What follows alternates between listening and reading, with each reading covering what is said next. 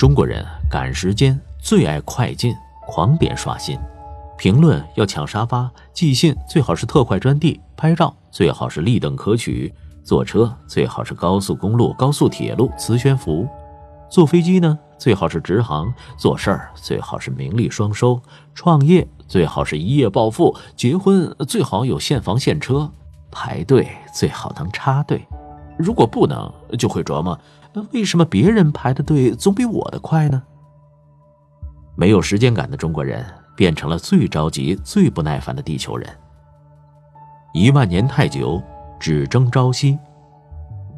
资源紧缺引发争夺，分配不平衡带来倾轧，速度带来烦躁，便利加重烦躁。时代的心态就是再也不愿意等，可以快就绝不能慢。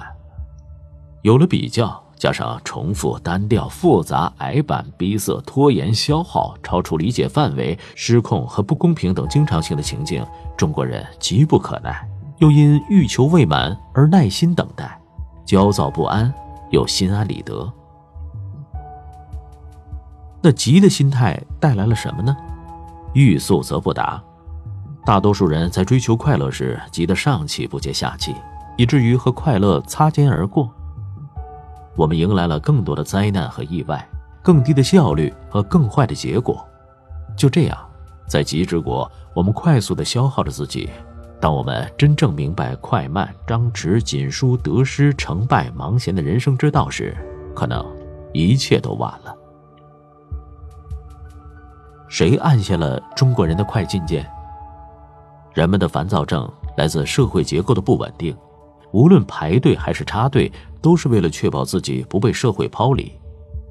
我们喜欢插队，我们当一米黄线不存在，我们抢出租车，我们在交通灯变黄的时候加速冲出去，我们为了节省五分钟去翻越马路中间的栏杆，我们由亲戚带着走 VIP 通道进去，因为排队要半个小时。我们在机场大闹值班柜台，我们在电话里对客服人员大吼大叫。我们急急忙忙旅游，急急忙忙拍照，急急忙忙离去。我们走后门，我们送钱。我们很急，我们很不耐烦，可是我们同时又是世界上最有耐心的人。我们以前排队炒股，头天晚上就排队买认购证；现在排队买房，提前三天就全家轮班开始排。我们喜欢买促销减价货，排一上午也在所不惜。人越多的餐厅，我们就越喜欢。我们宁肯坐在门口塑料凳子上吃两个小时的瓜子儿。我们就是闹个感冒，也要挂专家号，提前一个月就开始排。现在我们还喜欢排九个小时的队去世博会看立体电影。我们似乎又很有耐心。这就是中国，传统心态和现代境遇扭合在一起。我们焦躁不安，却又心安理得。十九世纪末，美国传教士亚瑟·亨·史密斯曾经写过一本书《中国人的性格》，他专门用了一个章节来写末世时间。书中写道：“对中国人来说，安格鲁萨克逊人经常性的急躁不仅是不可理解的，而且是完全非理智的。很显然，中国人不喜欢我们的人格当中所具有的这一品性，正如我们也不喜欢他们缺乏诚实一样。无论如何。”要让一个中国人感到行动迅速敏捷的重要性，那是很困难的。最有趣的是，史密斯认为中国人漠视时间正表现在他的勤劳之中。他们不停的劳作，实际上是在不停的浪费时间。他们一点也不担心做无用功或者反功。史密斯说的当然有道理。实际上，很多中国人也觉察到自己身上的这些缺陷。这本书在近年再版的序言中，厦门大学教授周宁写道：“辜鸿铭论述中国人的精神，其实是把史密斯的书作为潜在的对话者。林语堂著《五国五民》也是在煞费苦心的回应此书，而鲁迅则一直遗憾没有人翻译这本书，用以自省分析哪几点说的对，变革挣扎自作功夫，却不求别人的原谅和称赞，来证明究竟怎样的是中国人。”几十年后，史密斯说的安格鲁萨克逊人经常性的急躁，就变成了中国人的经常性急躁。自五四运动起，启蒙者们对泥泞的现状恨之越深，对改变现状的速度也就欺之越烈。要在短时间内走完西方上百年的历程，难免显得冒进急躁，方法也往往激烈粗暴。又是一个外国人发现了中国人的急躁。杜威曾说：“这场运动的感情成分多于思想成分，它还伴随有夸张、混乱以及智慧与荒谬的杂合。这一切都不可避免地使这场运动在开始阶段就具有急功近利的特征。”当然。近年来，我们重新发现胡适，似乎为杜威的观察提供了一些例证。我们似乎又在反攻。一万年太久，只争朝夕。到了新中国成立的第二个十年，中国人的时间观再次提速，大跃进和大干快上成为时代的关键词。众所周知，欲速则不达，不但没有快起来，反而导致了全面停滞。时钟的指针来到了改革开放后，把耽误的时间抢回来，变成了全民族的心声。到了当下，环境更加复杂，现代后现代的语境交织，工业化、电子化、网络化的社会形成，资源紧缺引发争夺，分配不平衡带来倾轧，速度带来烦躁，便利加重烦躁。时代的心态就是再也不愿意等。中国人的时间观自近代以来历经三次提速，已经停不下来了。我们需要的是时刻看着钟表，计划自己的人生，一步到位，名利双收，嫁入豪门，一夜暴富，三十五岁退休。连线曾经刊登过一篇文章，让我们抓狂的三十三件东西，列举了三十三件现代生活中让我们无法忍受、最终崩溃的事物。排在第一位的是航空旅行。作者对航空延误和堵塞的愤怒之情溢于言表。的确，在候机厅里突然被告知必须要枯坐两个小时，是非常让人恼火的事情。更不要说那些在机舱里连膝盖都不能伸直的可怜人了。此外，还有信用卡、顾客服务、医疗记录、复印机、打印机、道路、电话会议这些东西都被列入了抓狂物件。等一下，难道这些东西发明出来不是为了让人类生活的更加便捷吗？他们不是可以减少重复的劳动，从而使事情变得更简单吗？为什么他们反而让人们更加不耐烦了呢？我们发明东西显然是为了更方便，是为了解决烦躁。比如，你再也不用抄写文件五百份了，因为我们有了复印机。但是，高科技复印机的操作已经复杂到了办公室没几个人能搞得懂的程度了。于是，我们专门指定了一个人来学习这门技术。可是他不在的时候，其他的人就完全抓狂了，甚至这个专门的人才也抓狂了。他疯狂地打了一通电话，把复印机公司的人痛骂了一顿。最后，另外一些专门人才上门来，才把我们的墨盒换掉，把挤成折扇一样的纸拉了出来。这就是这个高科技时代的伟大之处。我们发明了很多东西来试图解决烦躁症，但实际上却只发明了另外一些烦躁症。发明排号机的人一定没有中午去银行拿过号。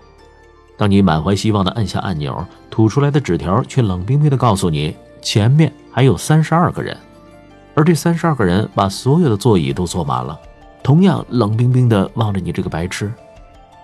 发明服务性微笑和公关式语言的人一定是面瘫和口吃，他肯定觉得服务人员的微笑和滴水不漏的回答会有助于缓解客户的情绪。但事实却是，当你迫切需要解决一件事情的时候，你希望看到的是客服人员和你一样着急。你希望看到的是客服人员和你一样着急，而不是对你慢条斯理的露出八颗牙齿在那傻笑。生活越现代化，烦躁情绪就越重。电话不普及的时候，没人介意几个月收一封信；但手机随身的时代，十几分钟不回微信的人就会被讽为没有积德。只有公交车坐的年代。等上半个小时也不足为奇，而如今坐快车，随时都要提醒司机超近道、超车。以前我们用电话拨号上网，五十六 K 的网速很慢，可是没有人觉得烦躁，因为条件如此，大家如此。论坛上发帖，有的标题就是“大屠杀猫，小猫慎入”，来提醒网友注意网速，成为一种文化现象。可如今带宽以兆来衡量，数十兆已经不稀奇。但网页打开稍有迟疑，我们第一反应就是点刷新键，有时候恨不得砸了电脑。这是时代加重的烦躁症，既可以快，它就绝不能慢。有了比较，就有了烦躁。抛开时代，还有哪些条件会让你烦躁呢？重复、单调、复杂、矮板、逼仄、拖延、消耗、超出理解范围、失去控制而不知所措。但最重要的是，不公平。你可以不在银行里排第三十三位，只要你是 VIP 用户，你就可以施施然的直接走到柜台前，把那三十二个可怜虫抛在脑后。难道不可以给非 VIP 的人员提供舒适的基本服务吗？可以呀，我们的基本服务就是在铁椅子上坐两个小时。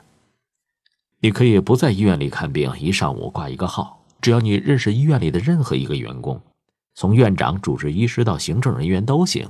他们就可以直接带你走进专家诊断室里，难道就没有普通人看病的便利吗？有啊，就这么几家医院，你看哪儿人少就去哪儿吧。你可以不在春运期间通宵排队买火车票，你可以去订机票，难道就没有底层人能承受得起的回家方式吗？当然有，你可以在火车站广场上买黄牛票，多付一个月薪水而已，你付得起。你可以不排队买房，反正涨起来你卖了也没有住的地方。你可以不急着结婚，反正你还没有买房。人们的烦躁症来自于社会结构的不稳定，因为你总在担心，如果这个机会抓不住，你就会被社会抛离了。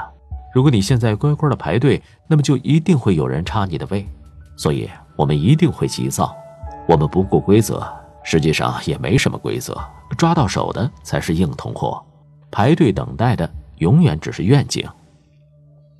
我们就像在超市收银台前的购物者，推着购物车在几条长龙之间执着，无论排队还是不排队都是两难，插位加塞儿挤来挤去，一分钟也不愿意等，焦躁不安。而且我们总觉得别人排的队比我们的要快。